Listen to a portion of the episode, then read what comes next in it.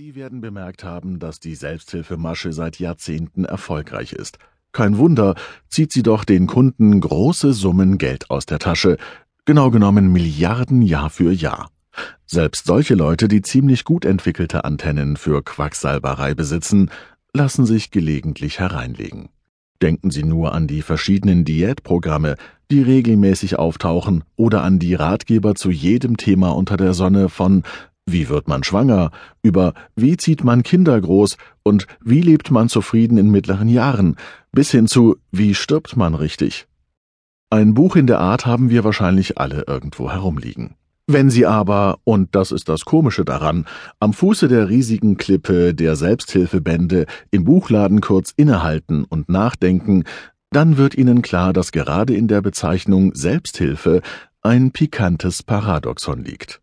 Wenn Sie ein Buch kaufen mit den Anweisungen irgendeines anderen, wie Sie aus der Schuldenfalle kommen, Menschen beeinflussen oder Ihre Kinder daran hindern, Sie zu hassen, ist es in Wirklichkeit gar keine Selbsthilfe.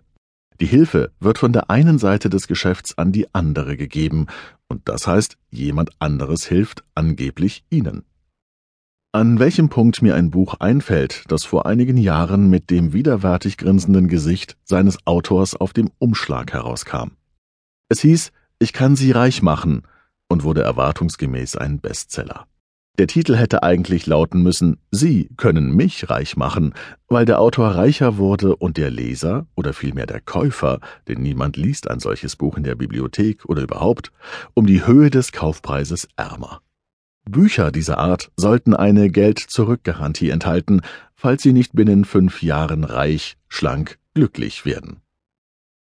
Es gibt zwei Täter bei diesem lächerlichen Selbsthilfeverbrechen, den parasitischen Selbsthilfeguru und den traurigen Käufer, die untereinander eine Art geheime Übereinkunft dahingehend haben, dass die Vereinbarung nicht ganz so ist, wie sie erscheint. Die frohgemute, gut dastehende Selbsthilfeperson weiß die unterschwellige Not und Faulheit seines Opfers zu schätzen, während der Hilfesuchende sich vermutlich eine schnelle und leichte Lösung seiner Probleme erhofft.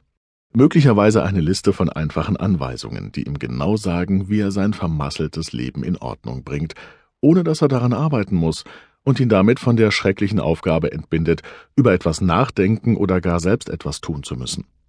Natürlich möchte er vielleicht auch auf Nummer sicher gehen, damit jeder sieht, falls er nicht fitter, reicher, dünner wird, dass es nicht mangelnde Anstrengung seinerseits, sondern ausschließlich der Fehler des betreffenden Selbsthilfeprogramms oder Buches war, ein Gewinn für beide Seiten also. So viel als Einführung in die verrückte Welt der Selbsthilfe. Falls Sie auf einen leichten Ausweg aus Ihren Problemen gehofft haben, lassen Sie mich Ihnen versichern, dass Sie auf manchen Seiten dieses Buches tatsächlich Listen mit Anleitungen finden werden, die Ihnen verraten, wie Sie reich, berühmt, beliebt, renommiert und so weiter werden. Aber ich vertraue darauf, dass Sie Ihren Quacksalberdetektor auf die höchste Stufe gestellt haben. Und hier kommt schon die erste Liste. Versuchen Sie das Folgende, um den Fallstrick der Selbsthilfe zu entgehen. Denken Sie selbst. Sie kennen sich besser, als der Autor des Buches das tut. Fragen Sie sich, warum hat diese Person dieses Buch geschrieben? Die Antwort kann Ihre Einstellung zu seinem oder Ihrem Rat ziemlich schnell verändern. Stellen Sie in Frage, was man Ihnen sagt, denn es könnte falsch sein. Eine sehr nützliche Allzweckhaltung, die man sich zu eigen machen sollte. Zweifel ist ein äußerst praktisches Werkzeug zum Verstehen der Welt. Fragen Sie sich, wann und wie werde ich den Erfolg dieses Buches messen können? Und, falls es mir nicht geholfen hat, kann ich mein Geld zurückbekommen? Die Antwort auf den letzten Punkt ist wahrscheinlich nein. Nun ja, viel Glück. Wie man ins Fernsehen kommt. Als Noel Coward gefragt wurde, was er sich im Fernsehen anschaute, behauptete er, Fernsehen ist dafür da, dass man darin erscheint, nicht, dass man es sich anschaut. Dies war in den Zeiten, als man nur ins Fernsehen kam, wenn man sehr bekannt oder wichtig oder ein Weltexperte für irgendwas war oder unglaublich toll aussah oder Peter Scholl-Latour war. Heutzutage gibt es Billionen von TV-Kanälen und jeder, sei er noch so gewöhnlich, langweilig oder potthässlich, bekommt seine 15 Minuten Ruhm in der Glotze. Natürlich möchten sie in einem der bekannteren Kanäle erscheinen. Es bringt nicht viel Ehre, wenn man in einem dieser elendigen Shoppingkanäle eine Tauchausrüstung